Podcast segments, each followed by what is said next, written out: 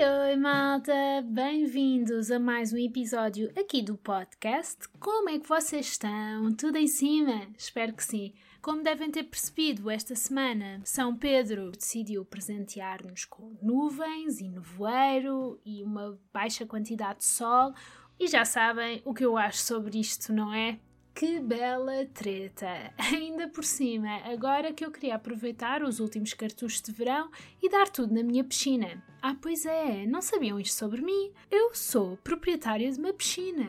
E que piscinão! Quando digo isto, até parece bem. Agora, tenho de omitir que é uma piscina de plástico azul com peixinhos desenhados na qual fico com água até aos ombros, se estiver deitada. Mas tirando estes pormenores, tenho uma piscina que cumpre a sua função enquanto piscina. Onde é que eu quero chegar com este pedaço de informação irrelevante? Estão para aí vocês a pensar. Ora bem, a última vez que estive na minha piscina, que não foi esta semana, porque no voeiro, fiquei a pensar se eu perdia nível. Sim, o pouco que ainda me resta, ao estar numa piscina assim. Vou-vos pintar o cenário. Ali estava eu a chapinhar numa piscina de criança com peixinhos e tartaruguinhas. Eu gosto de frisar esta parte. A tentar fazer exercício dentro da água e a usar o atrito da água a meu favor. Basicamente estava ali a bater com as pernas. Quando percebi. Inês, hum, estás a ser um pouco ridícula. Mas a questão é como é que se mantém o nível numa piscina de plástico com peixinhos? Bem, eu fiz a única coisa que sei fazer. Arranjei o cabelo num pompom, preso com uma mola estilo à mãe, encostei-me na parede da piscina de forma delicada e contemplei o horizonte. Será que foi suficiente? Acho que nunca vou saber.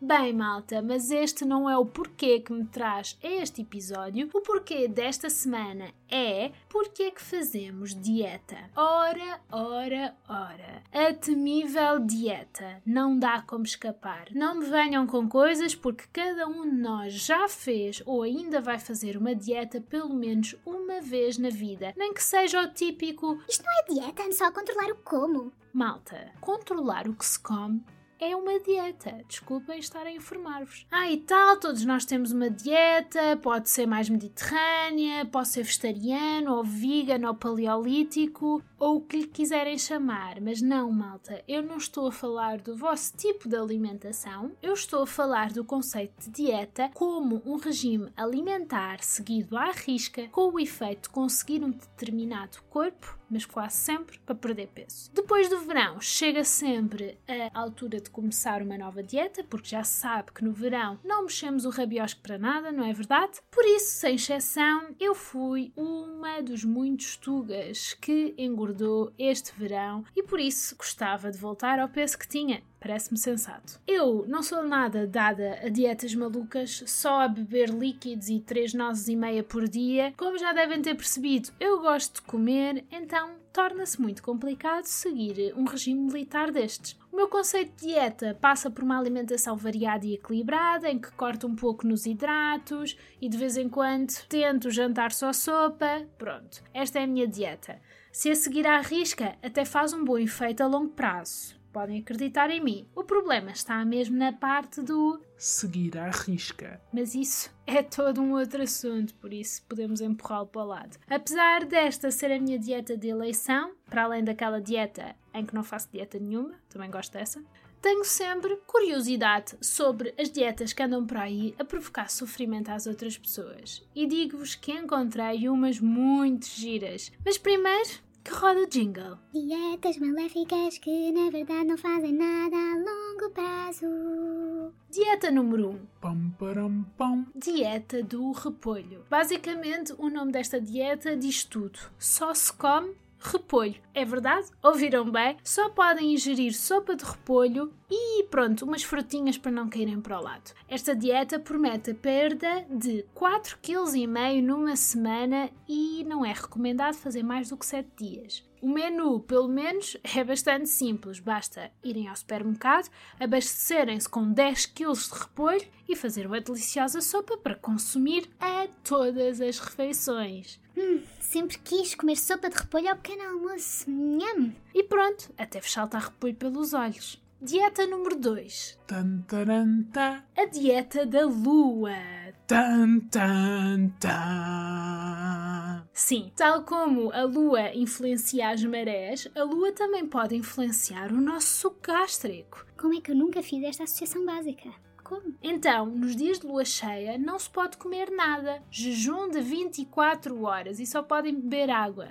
Aqui é que podemos dizer que se perde peso da noite para o dia. Dieta número 3. Tantarantá. A dieta do algodão. Quando eu descobri esta dieta, fiquei incrédula. Foi usada por modelos para se manterem desnecessariamente magras. A dieta não tem plano alimentar nenhum. Praticamente não se come nada. A dieta tem uma adição de duas. E foquem nisto. Duas deliciosas bolas de algodão molhadas em sumo ou no líquido que se esteja a consumir para ocupar espaço no estômago. Que ridículo! Porque, como é óbvio, o algodão não vai ser todo digerido e vai se acumular no intestino. Logo, esta dita dieta pode levar à morte, malta. À morte. O objetivo das dietas é para ficar magro, não é para ficar só em osso. Dieta número 4. Tantarantá. A dieta do iogurte. Uma dieta igualmente estranha, mas menos estapafúrdia do que as anteriores. Basicamente, faz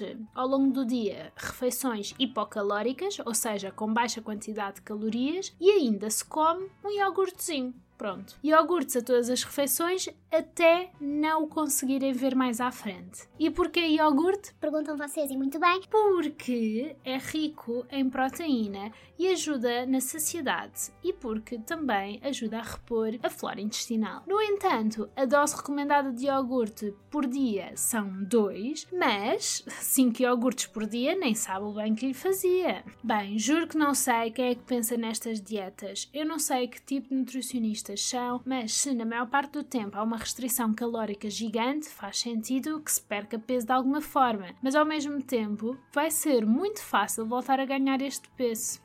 Oh well. Mas melhor ainda são as pessoas que seguem estas dietas. Por isso, se a próxima dieta da moda for a dieta do salto, em que cada refeição tem de ser tomada em pé a saltar ao pé coxinho, faziam na mesma? É que de certeza que perdem calorias na mesma. Ficam mais magros, estão a fazer exercício, trabalham pernas e ainda há uma boa hipótese de vomitarem a comida.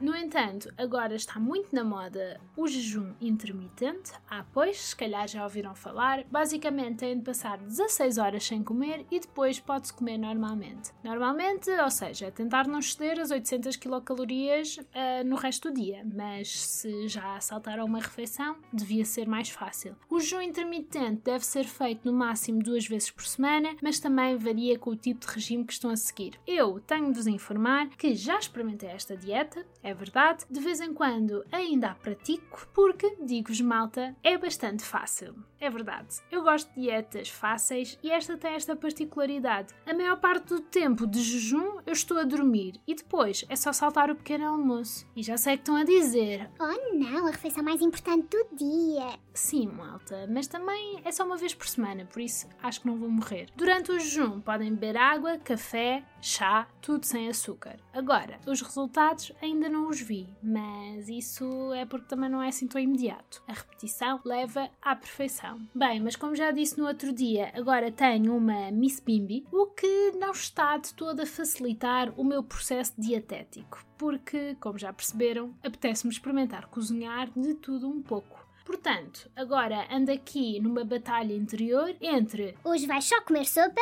mas também, por outro lado, ainda não experimentei fazer bechamel, por isso se calhar mais vale fazer uma lasanha. dizem que o leite creme fica pronto em 15 minutos. Ai, sacana do leite creme. É que se desse mais trabalho, eu já não o fazia. Nestes momentos gosto de pensar na música do Herman. Amanhã faço dieta, amanhã faço dieta, hoje é que não me apetece. Bem, malta, chegou ao fim mais um episódio aqui do podcast. Queria também agradecer a todos os que votaram no Pods 2020 e os que ainda não votaram ainda podem fazê-lo. Eu vou atualizando com todas as informações sobre o festival, por isso fiquem atentos. Espero que fiquem bem. Se vos deixei refletir sobre as vossas escolhas menos saudáveis de dieta, ainda bem, porque era esse o objetivo. Por outro lado, se sentem bem no vosso corpo e estão felizes, mas por algum motivo acham que estão a ser pressionados pela sociedade para fazerem uma dieta e estarem na categoria do corpo perfeito, digo-vos para dizerem Show, sociedade, sai fora que não existe corpo perfeito. sejam felizes e saudáveis acima de tudo. Até lá, malta! Bye bye, vou me divertir. Uh, uh. Também gosto muito de fazer a dieta do kiwi. Sabem qual é? Como tudo, menos kiwi. O que é fácil, porque eu nem gosto de kiwi.